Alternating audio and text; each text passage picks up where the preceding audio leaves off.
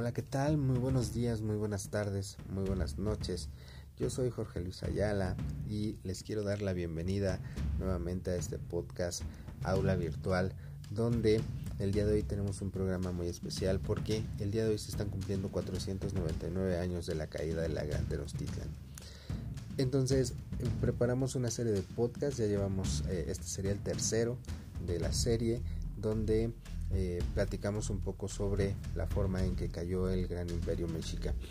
bien, vamos a retomar, sin más palabras, vamos a retomar la narración donde las dejamos. Teníamos a el ejército de Cortés por un lado huyendo derrotado hacia Tlaxcala y por el otro tenemos la llegada de la gran epidemia de viruela a la Ciudad de México Tenochtitlan. Esto va a ser uno de los eh, pues acontecimientos más importantes para que podamos entender por qué el imperio mexica va a caer. Bien, mientras México Tenochtitlan se debate entre la vida y la muerte de sus habitantes por cuestiones de la viruela, Cortés no se va a quedar con los brazos cruzados. Cortés va a comenzar a planear su eh, regreso a México Tenochtitlan y sobre todo va a estar planeando ya la derrota de la ciudad. Ya no se va a quedar conforme con solo entrar y ser eh, recibido de buenas maneras. No, ahora quiere el control total del imperio mexica. Es así que eh, Cortés va a mandar cuatro barcos hacia la isla de Santo Domingo, lo que ahora conocemos como República Dominicana, para solicitar eh, hombres, para solicitar armas, para solicitar ayuda para poder derrotar al grueso del ejército mexica. Esto es eh, sumamente importante porque va a regresar estos cuatro barcos completamente cargados de armas, de hombres, más otro, otros cuatro barcos. Ocho barcos de guerra se dirigen de Santo Domingo hacia la ciudad de Veracruz que había fundado unos años antes Cortés. En cuanto estos barcos llegan, Cortés va a crear una de las estrategias más impresionantes en la historia de la humanidad. Va a desmantelar por completo estos barcos, los va a reducir hasta sus partes más pequeñas y después al hombro de cargadores va a transportar estos barcos cargándolos literalmente desde Veracruz hasta Tlaxcala. Mientras tanto, México Tenochtitlán sufre la epidemia más fuerte de la que se tenga registros en esa época. Eh, muchísimos jóvenes, muchísimos guerreros están muriendo. Por un lado Cortés está recibiendo ayuda, por un lado Cortés está creciendo sus tropas y por el otro los mexicas están muriendo por centenares. Es decir, las tropas mexicas cada día son menos, cada día son eh, pues más diezmadas por la enfermedad de la viruela. Es así que Cortés va a poner en marcha la segunda parte de su plan. Y la segunda parte de su plan es encontrar un lugar donde volver a armar esos barcos. Es así que va a comenzar una serie de guerra de agotamiento donde empieza por los pueblos más pequeños y se va dirigiendo hacia poblados o poblaciones más grandes. ¿Qué características va a tener esta guerra que va a comenzar Hernán Cortés? No era de exterminio como ustedes pueden pensar. La idea era asustar por su fuerza, por su poderío militar a estos pueblos y lograr dos cosas, tres cosas derrotarlos, que se aliaran o que por lo menos se mantuvieran neutrales. La realidad es que la gran mayoría se va a unir a Cortés. Las tropas de Cortés, de los tlaxcaltecas y de los totonacas comienzan cada día más a nutrirse de nuevos eh, militares, de nuevos soldados provenientes de los pueblos indígenas establecidos en Mesoamérica. La Ciudad de México cada día tiene más problemas para mantenerse. Eh, la gente asustada, los indígenas asustados no querían acercarse a la ciudad a vender los productos, así que eh, México Tenochtitlan comienza a pasar hambre, a pesar de que México Tenochtitlan tenía todo este sistema de chinampas del cual se siente tan orgulloso el pueblo mexicano, la verdad es que no producían la cantidad de comida necesaria para ah, sostener una ciudad de ese tamaño. Por otro lado, eh, las bocas son menos para alimentar por eh, la pandemia. Sin embargo, el problema radica en que aunque son menos manos, también hay, eh, perdón, menos bocas, también hay menos manos para trabajar las parcelas, para trabajar las chinampas. Entonces la ciudad comienza a sufrir de hambre. Cortés, que es un muy hábil militar y un muy hábil estadista, se va a dar cuenta de un problema en la ciudad aliada de Texcoco. Texcoco, recordemos, era uno de los aliados a México Tenochtitlan, pero eh, Texcoco está sufriendo un eh, pues fuerte, una fuerte guerra civil entre los partidarios de un príncipe y otro. Y Cortés va a aprovechar esta disyuntiva y va a convencer al príncipe Iztlizochil de unirse a sus, a sus huestes, de unirse a su bando, eh, bajo la promesa de que él le va a ayudar a derrotar a su hermano y de esta manera obtener el trono que él pensaba que era legítimo este, de la ciudad de Texcoco. Es así que Ixlisochil se une a Hernán Cortés. Hernán Cortés llega con sus tropas tlaxcaltecas y va a derrotar a las tropas del de príncipe. De esta manera, Cortés tiene una de las ciudades más importantes, la segunda ciudad más importante de todo el Valle de México en ese momento, que era Texcoco. Y hasta Texcoco va a mandar a traer sus eh, barcos que están en Tlaxcala. Nuevamente los van a transportar cargando, nuevamente los van a transportar en las espaldas de los tamemes y van a llegar a la ciudad de Texcoco. ¿En qué parte se van a encontrar? Bueno, pueden ustedes buscar ahí en Google Maps el puente de los bergantines o el puerto de los bergantines y les va a mostrar el punto donde se cree que llegaron estos bergantines. Y Cortés va a comenzar a armarlos de inmediato. De tal manera que aquellos ocho barcos de guerra que había eh, traído de Santo Domingo se van a convertir en 13 bergantines.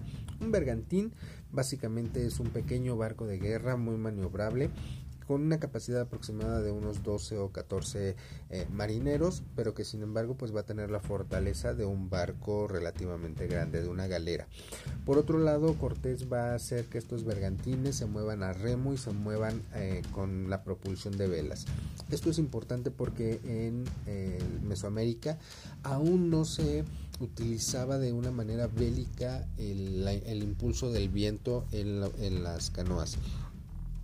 En este caso, eh, Cortés al montar sus 13 bergantines y repartirlos a lo, a lo largo del lago, va a tener completamente sitiada la ciudad. Y es que, ¿de qué forma, si no es por medio de barcos, puede sitiar a una ciudad que está en medio del agua? Esta era una de las grandes fortalezas de, los mexicas. Los mexicas estaban orgullosos de su ciudad porque nadie podía atacarlos porque se encontraban en medio del agua y si venían por canoas los iban a, detectar de inmediato. Sin embargo, los bergantines tienen eh, armados, vienen armados con cañones recién llegados de Santo Domingo es así que pueden hacer gran daño desde lejos y por otro lado pues también pueden embestir con una mayor fuerza y con una mayor velocidad a las endebles canoas mexicas. Los mexicas van a tratar de detener el ataque de los bergantines por medio de, troncos que van a clavar en el fondo del lago de tal manera que cuando pasaran los bergantines pues se quedaran atascados y con la idea de también pues romperlos. La verdad es que les funcionó por un tiempo, pero no va a generar ningún resultado. De los 13 bergantines que comenzaron, digamos, el sitio de México Tenochtitlan, van a quedar completamente enteros los 13. Por otro lado, les eh, decía, las tropas de Cortés van a ir aumentando hasta em, superar el número de una forma brutal al pueblo mexica. Se habla de que las tropas de los, eh, de los españoles, las tropas de Cortés, vamos a decirle ya las tropas de Cortés, porque ya eran muy pocos españoles, estamos hablando de alrededor de unos 2.000 españoles y un grueso de ejército completamente compuesto por, eh, por, indígenas, por tlaxcaltecas, por totonacas y por otros pueblos que se van a ir uniendo como los ochimilcas, los tepanecas, los texcocanos. Y entonces Cortés, de tener muy pocos hombres en aquella batalla de Otumba, va a pasar, en aquella batalla de Otumba se habla que tenía alrededor de 2.000 hombres, va a pasar a tener, algunas estimaciones mencionan, 200.000 hombres a su cargo. Mientras tanto los mexicas que habían podido reunir unos 100.000 hombres tal vez en, aquella batalla de Otumba, eh, su número se va a ver muy muy reducido hasta llegar a aproximadamente unos 10.000 hombres. Es así que Hernán Cortés va a comenzar una guerra de desgaste. Primero por medio de los bergantines, va a bombardear las calzadas, estos puentes, calzadas que unían México Tenochtitlan con eh, tierra firme, va a ir volando estos, estos eh, puentes y solo va a dejar eh, algunas entradas a México Tenochtitlan. ¿Para qué? Básicamente para poder hacer incursiones por medio de la infantería, por medio de los soldados. Em, los cañones de los de los bergantines van a comenzar literal a derruir la ciudad casa por casa, calle por calle. Por otro lado, los eh, va a haber artillería también eh, montada a las afueras de la ciudad, a las afueras de los puentes, que va a ir avanzando de esta manera. Así que va a ser una guerra completamente de desgaste. Cortés va a establecer su cuartel general ahora en la ciudad de Coyoacán, lo que ahora conocemos como eh, Coyoacán, ahí tenemos el Palacio de Cortés. Cortés se va a establecer ahí y desde ahí va a generar su cuartel de guerra, desde donde se va a estar comunicando con, con sus bergantines, con sus tropas. Las crónicas son muchas y son muy vastas. Realmente hay crónicas de los dos lados acerca de la crueldad de la guerra se menciona así, por ejemplo, que eh, en la parte esta que les decía de que los españoles fueron derruyendo la ciudad casa por casa, templo por templo, calle por calle. Y así lo menciona Bernal Díaz del Castillo. Bernal Díaz del Castillo hace una crónica sumamente interesante acerca de, de estas batallas donde entraban eh, corriendo, donde se hacía una carga de infantería y dice Bernal Díaz del Castillo, no sé de dónde sacan eh, fuerza estos, eh, estos mexicas en el sentido de que se están muriendo de viruela y aún así toman las armas para salir a combatirnos y lo hacen como si estuviesen sanos. Por otro lado, no todos los españoles, no todos los tlaxcaltecas van a salir indemes de esta, de esta guerra, de estas batallas. Algunos españoles van a ser capturados. Em, desde la noche triste ya hubo algunas capturas y eh, dentro de esta guerra de desgaste de la conquista va a ocurrir una escena dantesca. Bernal Díaz del Castillo va a referir que un grupo de soldados españoles va a quedar eh, pues aislado de los demás y los mexicas los van a rodear y los van a tomar prisioneros. En esta en este ataque que les iba comentando calle por calle, los españoles se encontraban ya prácticamente dentro de la ciudad y mencionan cómo van a ser obligados estos prisioneros a subir a lo alto del templo más cercano a, a donde ellos se encontraban y van a ser sacrificados todo parece indicar que, van a ser sacrificados en una situación al estilo del sacrificio a Xipetotec, donde se desollaba a las personas estando vivas. Y para aumentar el dolor, dicen las crónicas que los mexicas van a subir a estos españoles a su templo, los van a desollar, es decir, les van a quitar la piel y después eh, vivos y ya sin piel, solamente con los músculos, los van a rociar de sal. Esto es una guerra. No hay buenos ni hay malos. Quiero que se quiten de la mente esta idea de que los buenos eran los mexicas y los malos eran los españoles. Los dos bandos cometieron atrocidades y los dos bandos estaban peleando cada uno por sus ideales.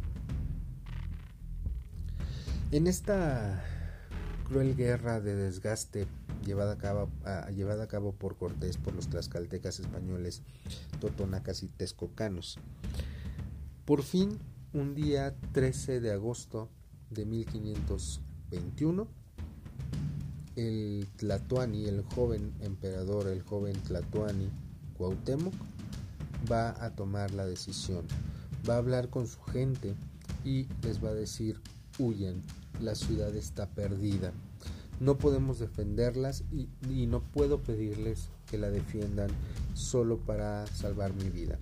Es así que aparentemente disfrazado, aparentemente mm, pues huyendo en el anonimato, Cuauhtémoc va a tomar una de 50 canoas y se van a tratar de alejar de la ciudad.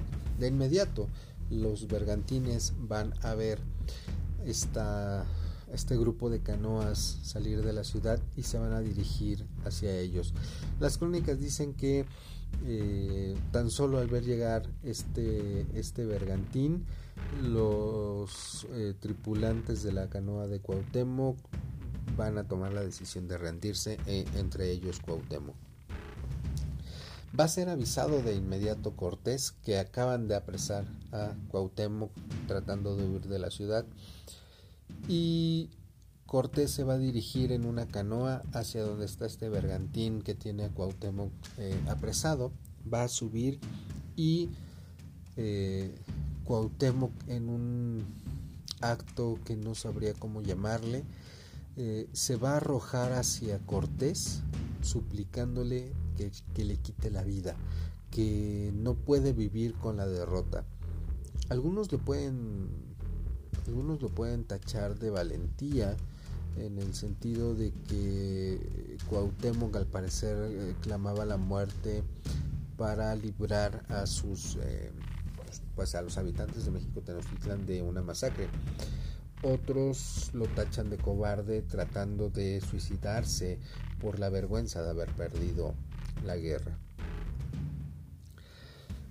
Las crónicas de Bernal Díaz del Castillo dicen que esa tarde llovió y relampagueó sobre la México Tenochtitlan, sobre las ruinas de México Tenochtitlan.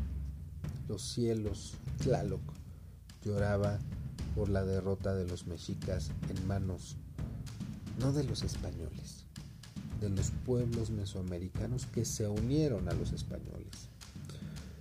Insisto, de esos 200.000 hombres a los cuales comandaba Cortés, 2.000 eran españoles.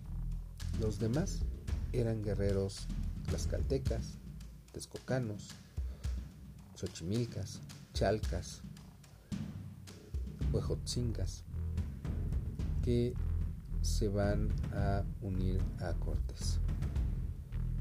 Es así como va a terminar una época de la historia de México. O deberíamos de decir la época de la historia de los pueblos mesoamericanos y va a comenzar lo que se conoce como la etapa de la colonia. La unión de la colonia y la unión de estas tradiciones, culturas mesoamericanas van a dar paso a lo que actualmente es México. No debemos olvidar ese punto. Si bien fue un momento doloroso, la verdad es que sin esa derrota México no existiría como tal no existiría México. México va a comenzar a existir gracias a esa derrota. México va a comenzar a existir gracias a 300 años que van a pasar desde 1521 hasta 1821 bajo el dominio español. La combinación de esas dos grandes culturas va a generar la gran cultura que es México. Es doloroso, pero así son todas las guerras. Es doloroso, pero así es la historia. Es doloroso, pero ya pasó. La historia no es para recrearnos en el dolor del pasado, sino para aprender cuán dichosos podemos ser en el futuro. Hasta aquí el episodio del día de hoy acerca de la caída de México Tenochtitlan. Espero que haya sido de su agrado. Espero sus comentarios al correo mixly84 hotmail o mixly841311 arroba gmail.com. Cualquiera de los dos pueden enviarme sus comentarios. Por favor, díganme qué les gustó, qué no les gustó. Y este, también si nos escuchan por medio de la plataforma Anchor, recuerden que pueden mandarnos buzón de voz y de esta manera pues podrían participar en el siguiente episodio.